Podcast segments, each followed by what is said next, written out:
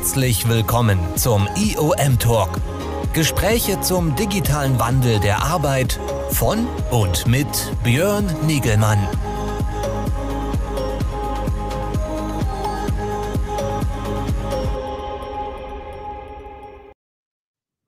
Ja, hallo, ich darf euch alle ganz herzlich begrüßen zu einem weiteren IOM Talk heute am Dienstagnachmittag. Heute sind wir international. Uh, we are international today and I'm switching to English because we have a English guest and also some English, maybe some English uh, uh, viewer today on, on the talk. Uh, so this is the IOM talk uh, in a special version. Today, uh, as a guest, we have Wedge Black from Clearbox Consulting. He is an intranet pro- professional and uh, internal communications professional from the UK. I know him uh, because we're uh, as we did also some uh, some events in the UK, uh, we got along because he's also organizing the Intranet Now conference. He's the founder and director of the Intranet Now conference and doing a lot of stuff uh, in the internal comms community. And yeah, what we're talking about today is. Um, whether Teams, Microsoft Teams, is the right platform for the uh, for your intranet. I mean, uh, a lot of uh, companies have. Uh, yeah, uh, established Microsoft Teams as the number one collaboration platform, and uh, certainly it's a it's a toolbox that you can use in different ways. And many companies also are trying to use it, it for communication purposes. And well, Wedge is a little bit against this. You will argue against this, and we will talk about this after a short break.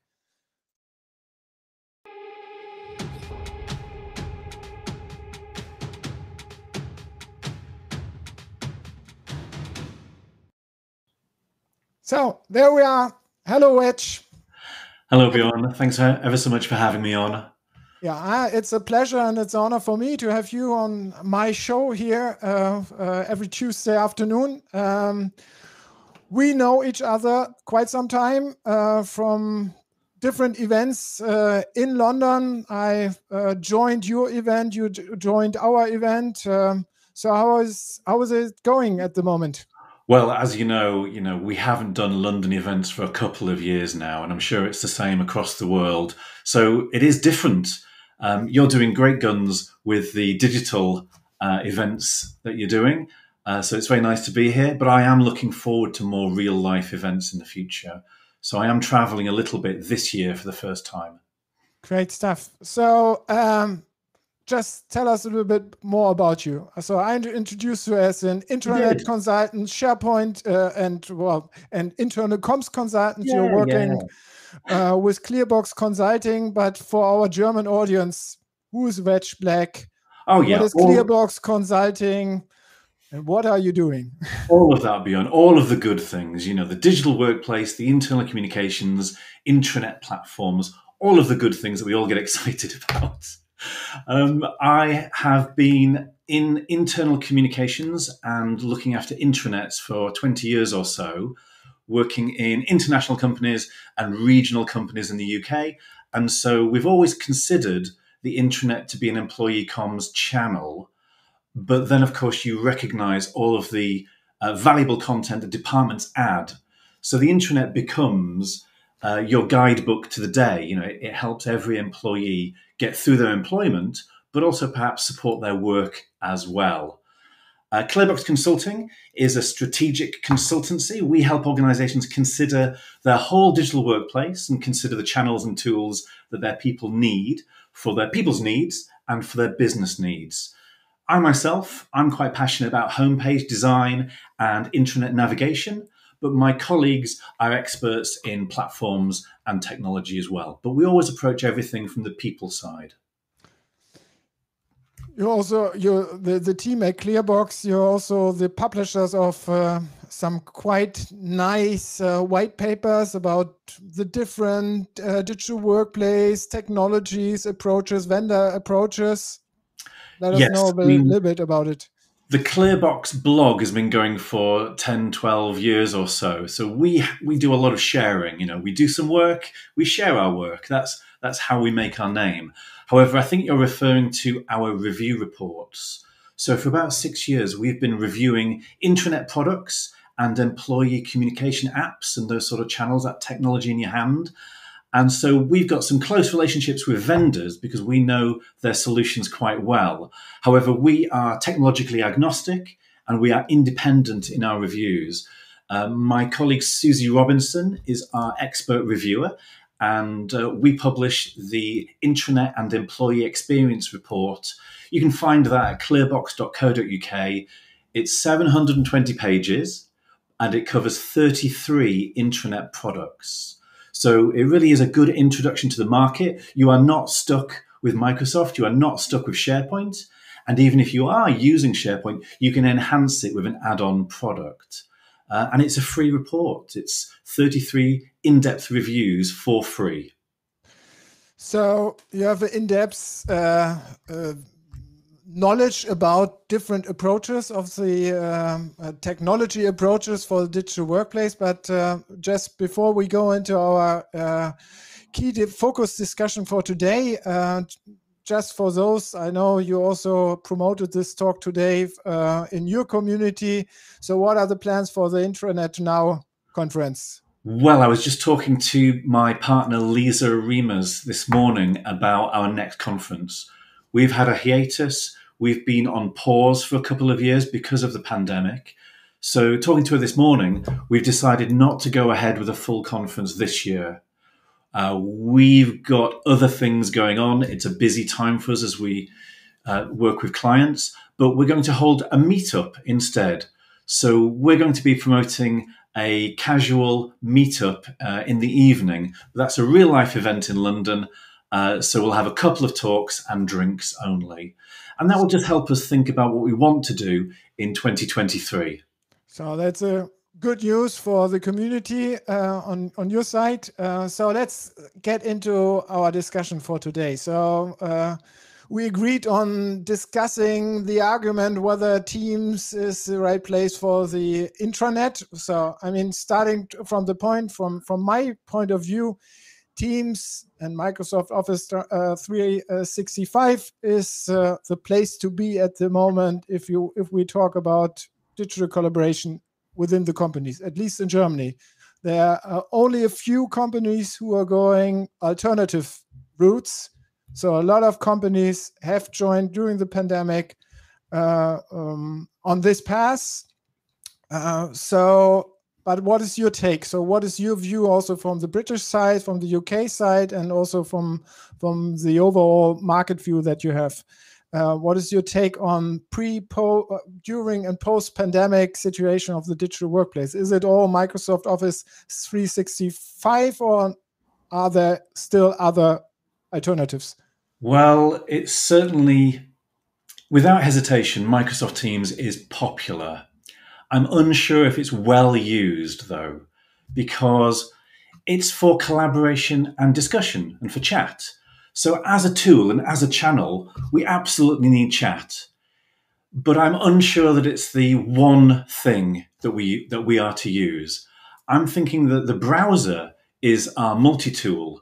The browser for 10, 20, maybe even longer, 10, 20 years, our browser has, has been our multi-tool. It's been our access point to so many apps and uh, systems across the digital workplace. So the idea that Microsoft Teams simply replaces a browser, well, that seems a bit short sighted. It seems a bit redundant as well. The browser is doing an excellent job, and browsers are modernizing all the time. The security arrangements and the additional features of browsers make them a pleasure to use. Whereas Microsoft Teams, it doesn't really have any browsing tools. So once we access the intranet in Microsoft Teams, it can feel quite well, I feel quite trapped. I don't really have any tools that I can use that I expect from a browser. But already so, in the normal standard uh, desktop Teams client, you can already include websites as some register pages, and yeah. you can include uh, some SharePoint pages. It's not so very exciting enough? though. What we're saying is I'm in Microsoft Teams and I can use it as a browser. Oh, look, if I click here, here's my intranet homepage. Oh, look, if I click here, here's my company webpage with all our videos, you know, perhaps for marketing purposes or something. It's not very exciting to say, hey, we can bring your browser experience into another tool. That's not exciting. It's not innovative. It's merely an access point. And as I say, when we bring the intranet or we bring any website into Microsoft tool, Teams, we kind of lose the tools that I expect. You know, I've lost my Cruft, I've lost my Chrome. I haven't got the tools and the buttons that I want to use when I'm in the browser for, for my bookmarking or for my reference purposes. So it's not innovative and it's not exciting. And I'm unsure if it's useful. It feels like a trap. Okay, let's go one step back. If you are talking about, well, you, you mentioned it already before, uh, the intranet and the idea, the concept, and the uh, the, the function uh, that it should provide and fill it fill yeah. up sozusagen within the internal communication space of the uh, company so what are these functions that uh, an intranet in today's world where we have a lot of collaboration where we have also a lot of uh, communications around teams in teams uh, where we have already a lot of information sharing on the team level but also on a community level maybe in Yammer or other social networks. Why do we need some intranet and what do we need uh, the intranet for? Yes so maybe five or six years ago i would have said the intranet is your center for comms collaboration and culture I don't really say that anymore because I do think Microsoft Teams has a fantastic place for collaboration. However, we need to be really careful what we mean by collaboration. And what I mean is working directly with my teammates. So these are my trusted colleagues. You know, I, I can't I, I can't know and trust all 3,000 colleagues across the enterprise. That's for the intranet. That's for Yammer, where I can access everyone, where I can ask the crowd but Microsoft Teams is for actual teams. The clue is in the title. It's Microsoft Teams for teams. And when I get large organizations asking me, well, can we have an all company channel? Do I need an all company team? I'm a bit confused. You know, the clue is in the title. It's for teams. We don't have to redefine what a team is. We know what a team is. It probably has a line manager or a project manager uh, possibly a director, that sort of thing. We know our organization structure. So, can we have real, actual, private team communication within Microsoft Teams with asynchronous and asynchronous real time collaboration within our documents, which, let's face it, that means Office 365, even though we're accessing it. Even though we're accessing our Word and PowerPoints in Microsoft Teams, it means Office 365. So let's have our real, actual work in Microsoft Teams, but let's leave the intranet for our knowledge management and for our reference pages and our information logging. And what I'm, you know, this is about knowledge management, KM. We don't want to be doing KM inside Microsoft Teams. We want to be doing real work and real time comms with our colleagues in Microsoft Teams. But the intranet, you know, we have this front surface, which is all about urgent, important internal communications. And I think that should be about the IC function, you know, the internal comms function, working in collaboration with the HR function. So we've got, you know, real, genuinely focused employee communications. And then we have a, a huge iceberg, all of the back end being about reference material. And that basically means content, man- uh, content management for knowledge management. And I don't mean policies trapped in PDFs. This is not about document management, although your intranet can and should do document management. But it's about all of the reference material you need to get through your career, but also to help you with your work and your job and to help other departments interface with you. But in well, in prehistoric times, before Microsoft Office 365 uh, and so on, uh, we had those intranet concepts where we had some SharePoints behind it, where we provided all the uh, uh needed documents and information stuck in a good structure that we can uh, uh, easily um, perceive and have access to it. Uh, and nowadays, certainly, we have all those different uh, kind um, of platforms. We have Teams for the Teams collaboration. We have the website Office.com as an access point to everything uh, from the Microsoft world. And we have all these different uh, single entry points, or we have uh, still our OneDrive where we can access our uh, documents on the SharePoint.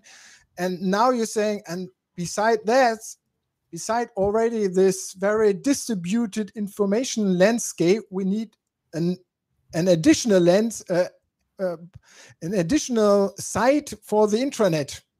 Well, not an additional. So isn't this already too much overwhelming stuff and entry points that uh, oh yeah our colleagues don't know anymore where to go? Is yes. it is it wasn't it easier before in the prehistoric times where we had only only that well intranet? It was not easy.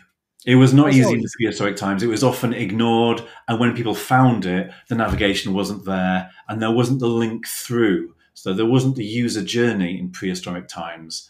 Uh, and I blame myself for that because, you know, I did my own thing. I did my own information architecture for my department, and I thought I was doing a good job, but it was all individualistic.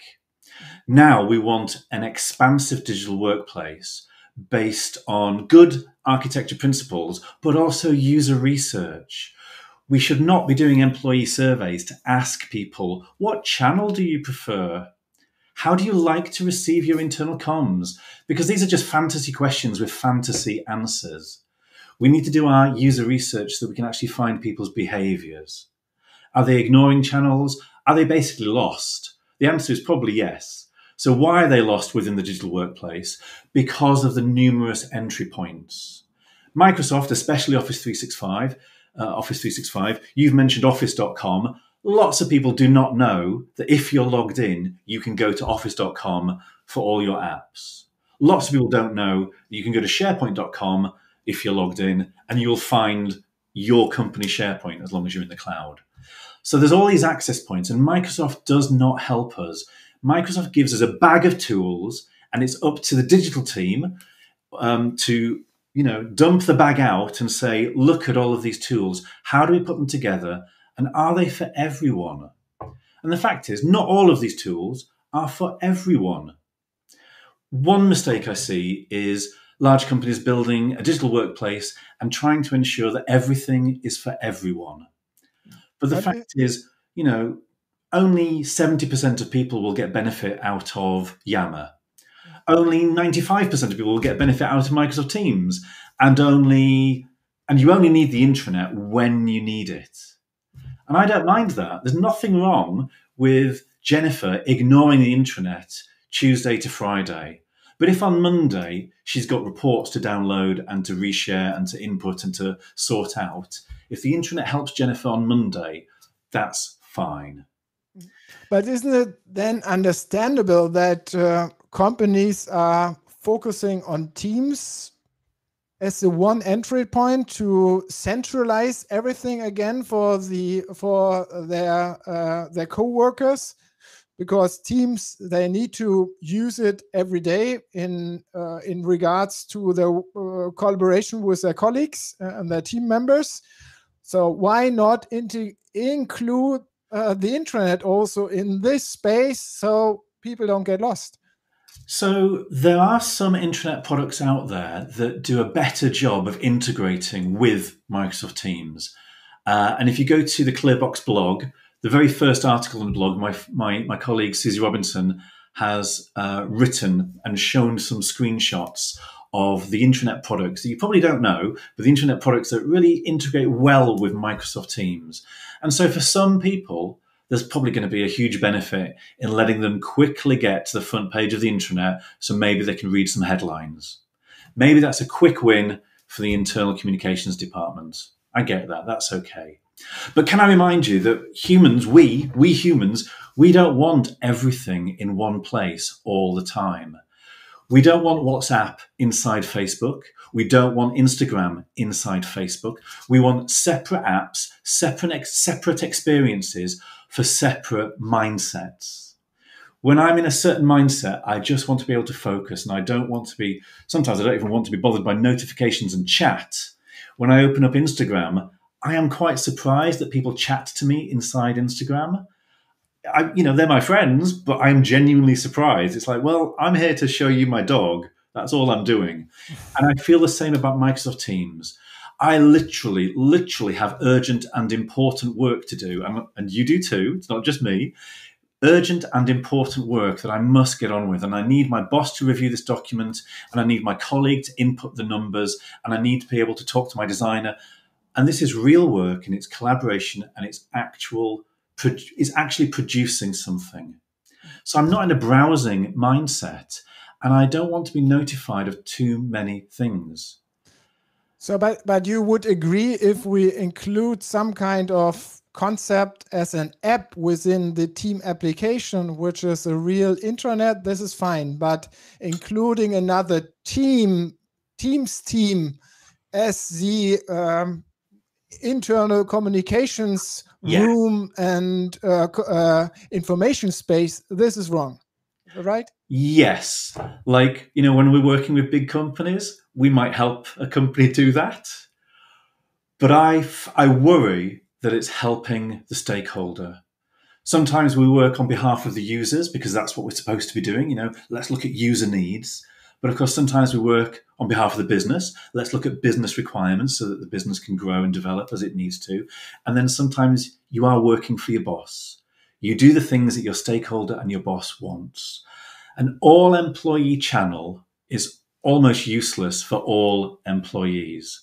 Only a percentage can get benefit out of it at some times. It can feel good for the internal comms person to be able to send out a message and say, I have sent it to everyone. But that's like me saying, I've tweeted, so I've sent it to everyone. People aren't there. People are overwhelmed. The notifications, the, the bold teams, you know, when your teams go bold and you're like, oh my goodness, there's things that I should check, but I'm too busy. Wouldn't it be good to be able to separate out the mindset? You've got your comms channels, you've got your collaboration channels that are for your real team. You've got Yammer for when you don't know something or when you want to talk to someone who's who's got a similar skill set to you. So I might want I might want to go to Yammer to talk to designers. Help me with a design challenge. Can't go to my team about that because there's no designers in my team. So you go to Yammer where people hang out based on their interests, skill sets, and roles. You go to Microsoft Teams to work with people from various roles, but they're in your team.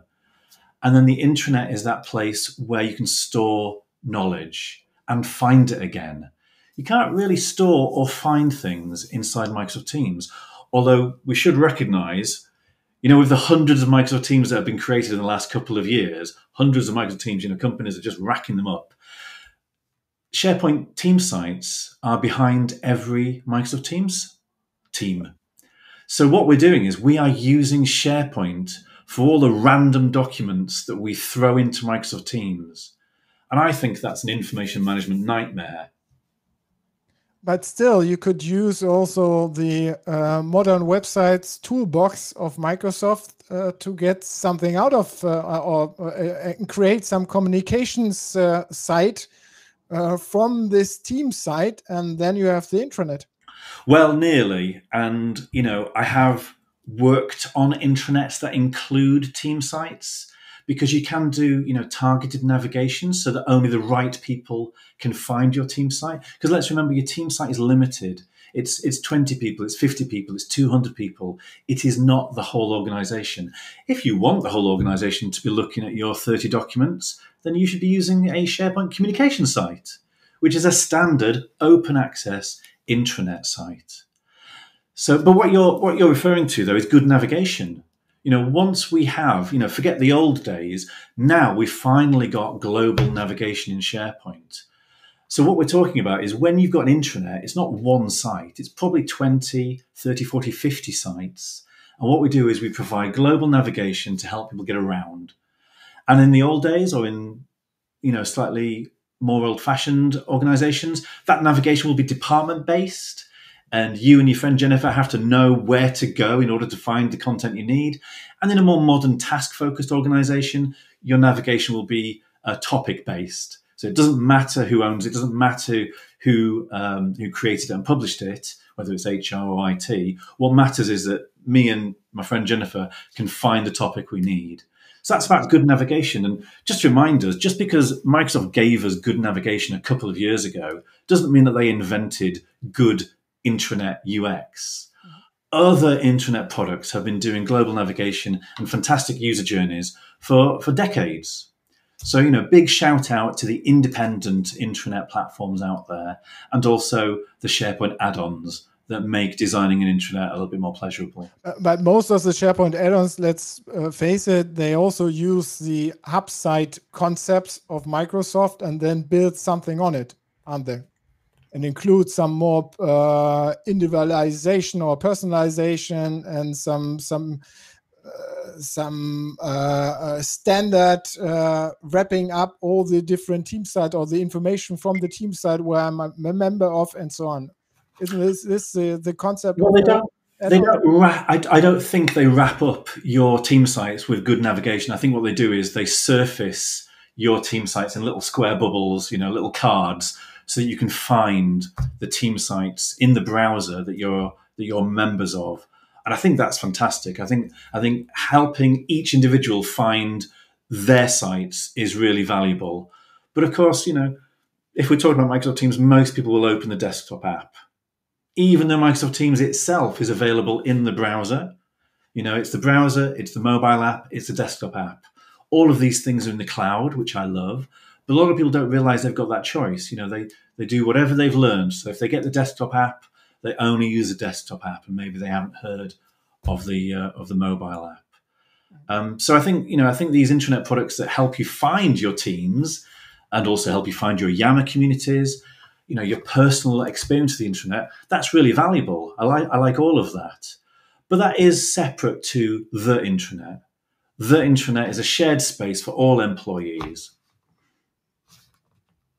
intranet is a shared so so from my understanding of your words before i got it that at the endpoint the internet is some kind of a hub site concept where you either use a standard add-on product or you build on your own as a with a hub site uh, functionality of uh, Microsoft, where you bundle in all the different information pieces uh, from the Microsoft domain, which is relevant to me as a. Yeah, sure. I mean, you know, we all have our different definition of intranet. And 25 years ago, it meant the network as in, if you were going to, you remember the, your M drive, it'd be a shared M drive on the network, and inside it would be a thousand documents. God, goodness knows where from. You know, 25 years ago, the word intranet meant the network. However, now, of course, we refer to the intranet as being the content management system. It's the system that enables you to publish to all employees or to the right employees. So it is a bit of a content management system. That means pages, and that means documents. I'm a fan of pages. I'm only a fan of documents um, when it's absolutely necessary. That might mean policy, but it doesn't have to. But you're, so, you're, saying, you're, saying, that you're a fan of Microsoft and the idea that Microsoft gave us a hub site, which allowed us to connect multiple sites together, and then we got the global navigation that meant. Yeah, and then we have those uh, there's also i think this news uh, item that you can produce from one channel and then publish to to a hub site which may pop up somewhere where you can publish all your co uh, communications uh, yeah, corporate yeah, communications so that's fine why do we need some extra pages and some extra well, management approaches I think you've done it. There you are. If you're using your SharePoint hub site with a dozen or so SharePoint communication sites, you have built an intranet. As long as they're well connected, you'll have your news roll up, which is what you mean by the news popping up. Yeah, yeah. So HR publish something, and unbeknownst to you, it will automatically get fed to the homepage. So that is an intranet. Uh, so you can build it in the cloud in, with SharePoint yourself. I would say you still require some user experience uh, considerations, and that will start with user research because whatever you, as the internet boss, think is the best way of doing your news publishing or the best way of doing your internet navigation, uh, it's going to be very individualistic, you know, maybe even ego driven. So we need some expertise and some considerations to build that intranet, even if it is merely a simple uh, hub site with 20 or so department sites. So how is how is this uh, perceived also in uh, well, for, in the UK community of the internal comms, because I know from our events that we had uh, in the UK in the past, uh, there's a strong internal comms uh, community, which is which we're always uh, fear about or always proud about uh, their communication functions within the company and uh, and certainly also pushed out the, the strong internet intranet approach as an intranet site, and now it's a little bit limited to a hub site portal where they can publish in some news. Yeah, but that's not a limit. You know, that's what a lot of organizations are doing, and they're happy doing it. They're in okay. control of the headlines, the content, the scheduling. It's you know, it's proper. It's a proper content management system for the internal communications function. I think um, internal communicators are also thinking about Microsoft Teams, of course, because they want to go where the audience already is. We recognize that the intranet is often considered a pull communication tool, as in it's supposed to pull you into the intranet.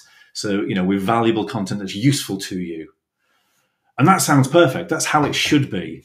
You know, this is about people choosing to use the intranet for the reference material, you know, the excellent content that should help them get through their career and also get through their work. But also, there's the company news. You're talking about culture, you're talking about what's happening in my location. Too many intranet homepages start at the top with corporate news and they work their way down to regional and then local news and then maybe people news. And I think I think really we're advising people to turn that on its head I think there's a lot of value in starting up the intranet with your local news. So we're talking about personalized news that's local to you, local to Jennifer, local to Johan. And then we get down to regional, and then at the bottom, we can have our corporate voice. This can upset internal communications people, of course, because you know they've been professionalizing um, for decades and working with the C-suite and doing all of that good stuff that supports the company. Corporate news is the most important one, should be always on top. Yeah, but you know, every triangle you see, you can invert it and it will still be just as powerful, but but now better. So if your CEO is at the top of your pyramid because unfortunately that's what your org chart looks like, oh my goodness, let's put your CEO at the bottom so that your CEO is supporting the wider workforce. And if you're a comms person or a digital person and you see yourself directly under the C suite, congratulations, good. But let's turn that on its head. And now actually you're under the whole organization. So the intranet is a pull tool. And so we can imagine that Microsoft Teams is a push tool. And that can make us feel better. It makes us feel like we've done a really important job. But I promise you, it's no different after two years of pushing things down all employee channels and doing the red notification and the dots and the bold and the announcements that you can't reply to and the starting discussions and asking for feedback, it's the same people who are seeing it. We are not reaching all employees just because we, th- we think we're using a push channel. The next step, of course, will be to move to an employee app on your phone and make it mandatory, apart from in Germany, and to make it mandatory, and they'll have to have notifications turned on. And then we'll finally be able to bother people. You know, their actual phone will say, hey, somebody has said something important. And then the CEO and the internal comms team will be happy. Still wrong. It's still not going to work.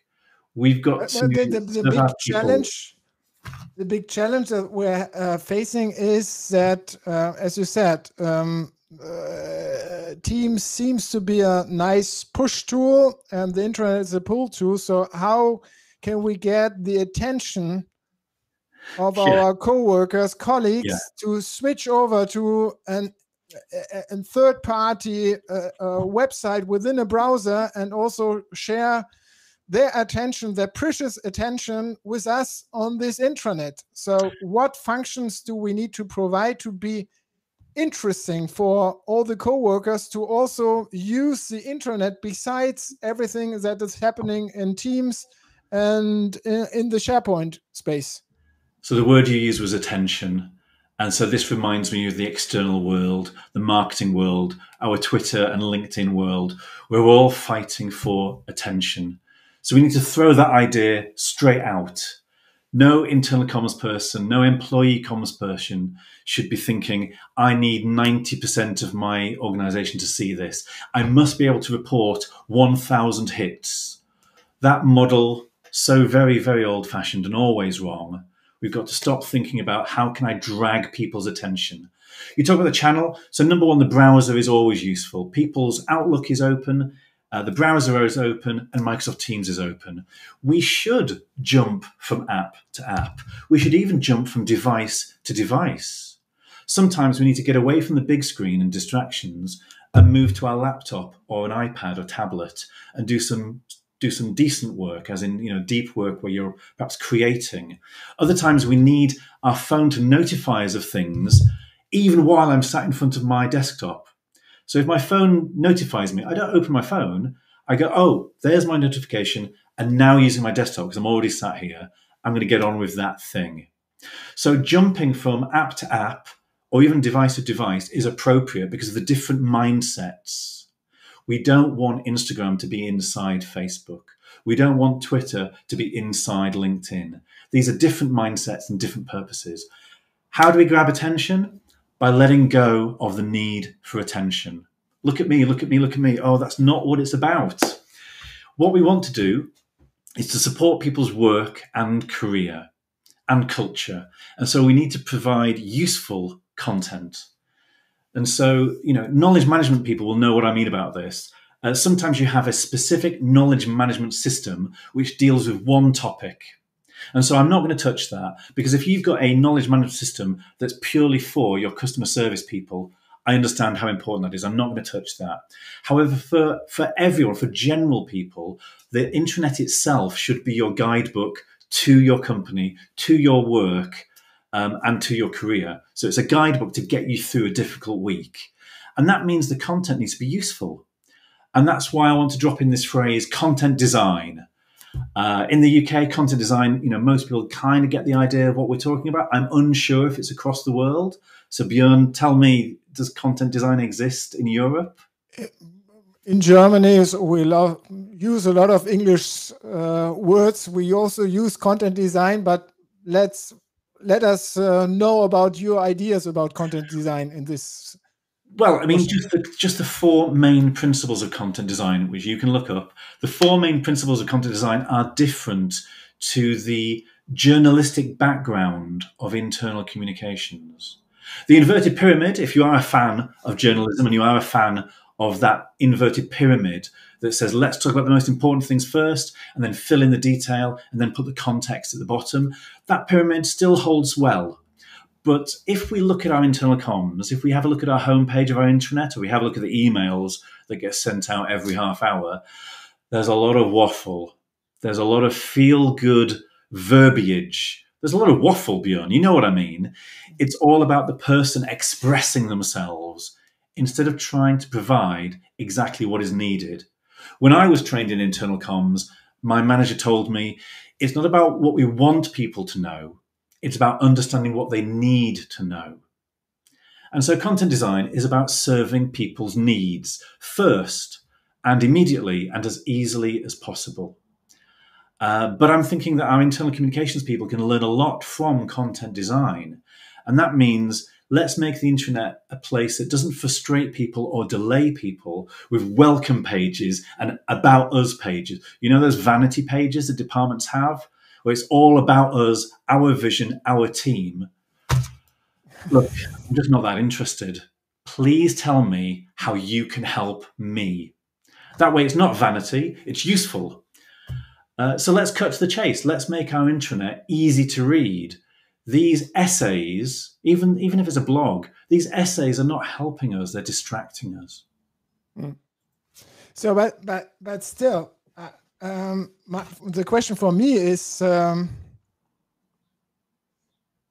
whether we really. Uh, what, what, you you said we need to skip the idea of uh, getting hundred percent or ninety nine percent of the attention of our colleagues and co-workers. Okay, fine with that. Um, but but but still we need some kind of reasoning to go to the intranet. And if, if the reasoning, provided reasoning is only good content, uh, uh good designed content in this space, I think that's still well, less firstly, for me. I will agree with you, but firstly, just having good content is immensely complicated and difficult. I am telling you, even the companies that are very proud to say, hey, we deleted 40,000 pages last month. I mean, that's good. That's a start. You've recognized that you've been holding onto an archive of gumph for decades and decades for no reason. So, congrats. Deleting 40,000 pages will help. But actually, if every page is painful to find and every page is painful to read, we're still failing. So, let's let's warn ourselves good content is expensive and difficult to create. But number two bjorn i want to i want to join you on your criticism. Yes number two excellent navigation. And i don't just mean intranet navigation. So the number one purpose of your intranet homepage is to help people get off it. It's not about reading the news you know sorry to my Intellicoms colleagues um, the news is like you know your third your third priority. I'm sorry, but people are busy. They possibly read the news yesterday. They possibly read the news this morning. So the point is now they're returning to the intranet for a reason. We've got to support that reason.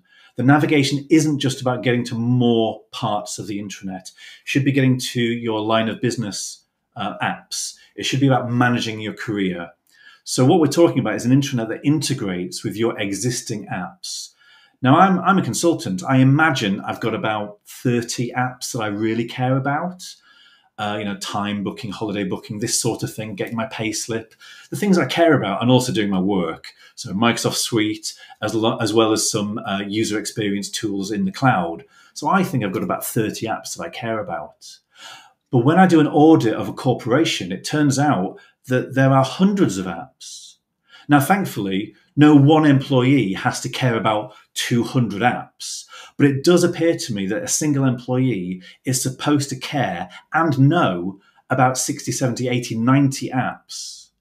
This is overwhelming, especially when you only need one, you know, you, only need the expenses app every couple of months.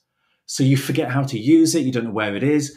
So the intranet should help you do your work and help you manage your career. And that means getting to the right places quickly and also telling you how to use the expenses app again, because I have forgotten. So the intranet homepage is supposed to help you get off the homepage.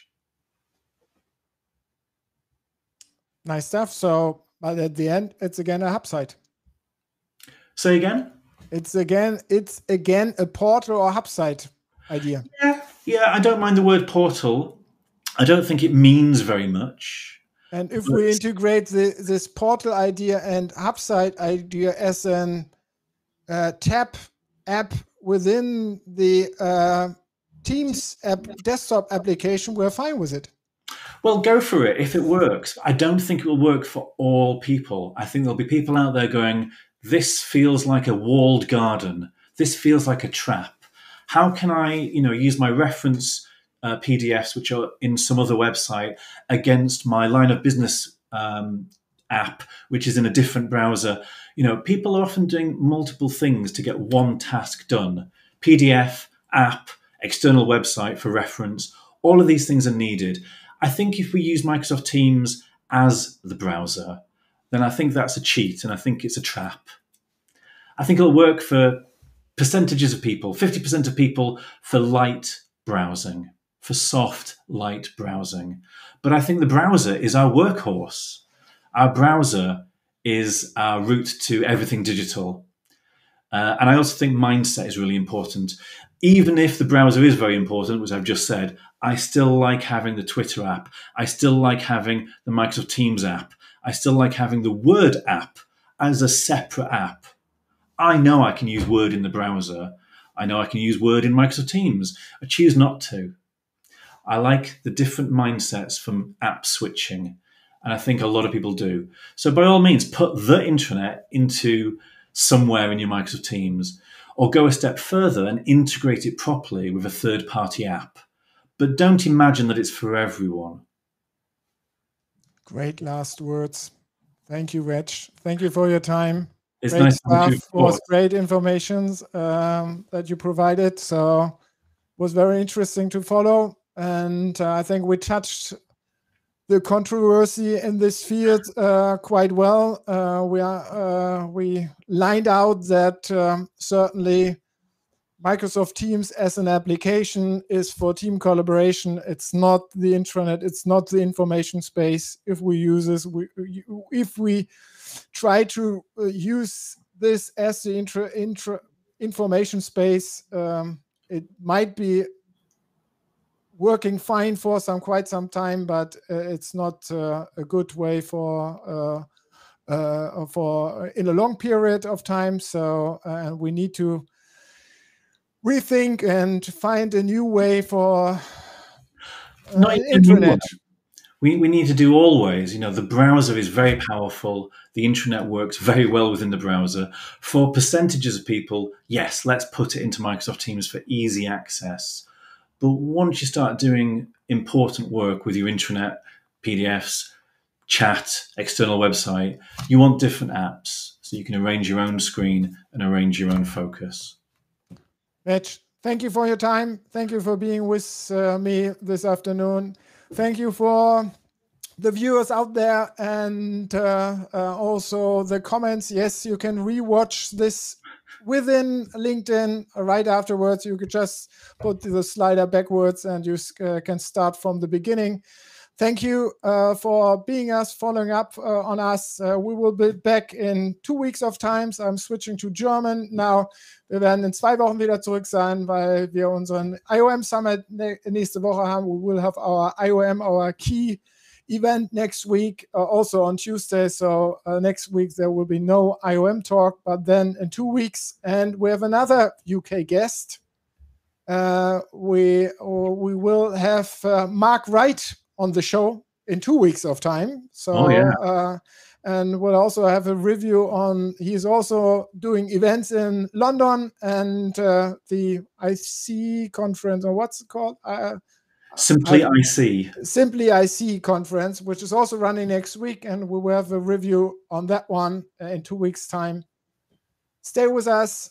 Uh, we're back then. Bye bye you stay with uh, within the channel, but we're out of the stream now. Bye.